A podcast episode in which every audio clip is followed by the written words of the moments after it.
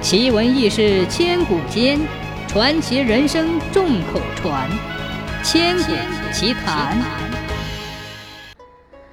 唐朝时，苏州有个叫上官墨的书生，此人才华横溢，文采斐然，人人都说他将来必定考中功名，光宗耀祖。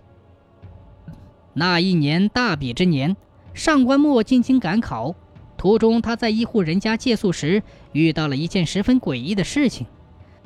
多年之后，上官墨向家人说起这件事，仍旧会觉得心有余悸。当时，上官墨经过一个小山村时，那小山村并没有旅店，眼看天就要黑了，上官墨只好随便找了一户人家借宿。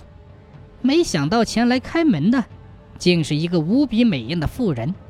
当上官墨提出借宿的请求时，那少妇显得十分热情，笑着将上官墨请到屋内。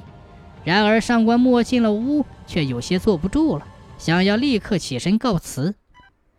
少妇请上官墨进门的时候，上官墨发现那妇人走路的姿势有些怪异，可他一个男子也不好一直盯着那少妇看，何况不同的人走路的样子自然是不同的。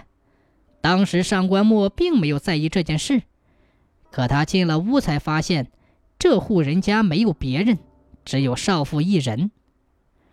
上官墨发现那户人家只有少妇自己，他认为孤男寡女共处一室多有不便，便想换一户人家借宿。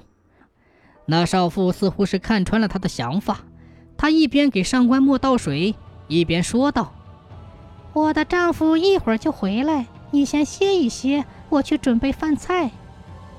上官墨听那妇人这样说，才放心下来。可是很快就发现不对劲的地方。上官墨发现那少妇和正常人有些不一样。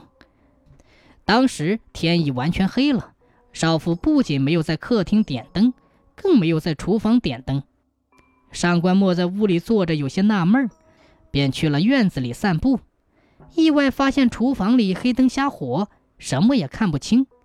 那少妇竟行动自如。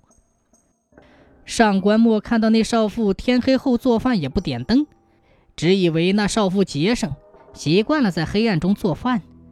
可是接下来的发现却让上官墨对那少妇起了疑心。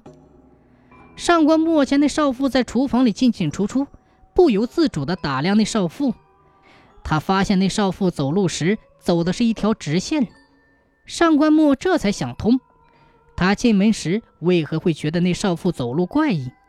一个正常人怎么走路会走一条直线呢？上官墨注意那少妇怪异的行为，越想越不对劲。就在这时，少妇将饭菜端上了桌，上官墨借着窗外淡淡的月光。发现少妇端上桌的都是生菜生肉，越发怀疑那少妇的身份。此时，少妇将筷子递到上官墨的面前，笑着劝他多吃一些。上官墨看那些生菜生肉，实在不敢动筷。他灵机一动，便放下筷子，对少妇说道：“呃，令夫还不曾回来，我们还是等他回来一起用饭。”那少妇闻言，笑着对上官墨说道：“呵呵，我夫君外出总是半夜方归，你若是等他回来，恐怕是要饿着了。”少妇说着，再次殷勤地劝上官墨用饭。上官墨看着那少妇如此执着，只怀疑饭菜有问题，越发不敢动筷。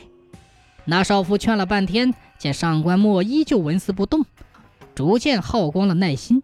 只见他表情狰狞地向上官墨扑了过来，说：“臭书生，敬酒不吃吃罚酒。”眼看那少妇向上官墨扑了过来，上官墨急忙起身躲开那少妇。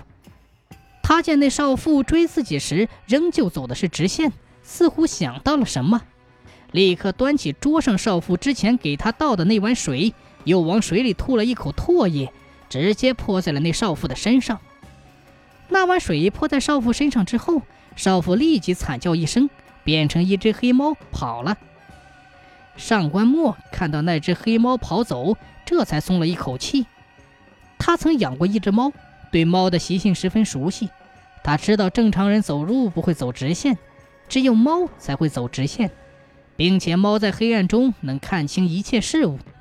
因此，当那妇人走直线追他的时候，上官墨便怀疑那少妇是一只猫。上官墨知道猫是最怕水的，而人的唾液里有阳气，可以驱鬼辟邪。上官墨在水里吐了一口唾液，泼在猫身上，才叫那猫现了原形。他也顺利地逃过了一劫。后来，上官墨在村口的土地庙里休息了一晚。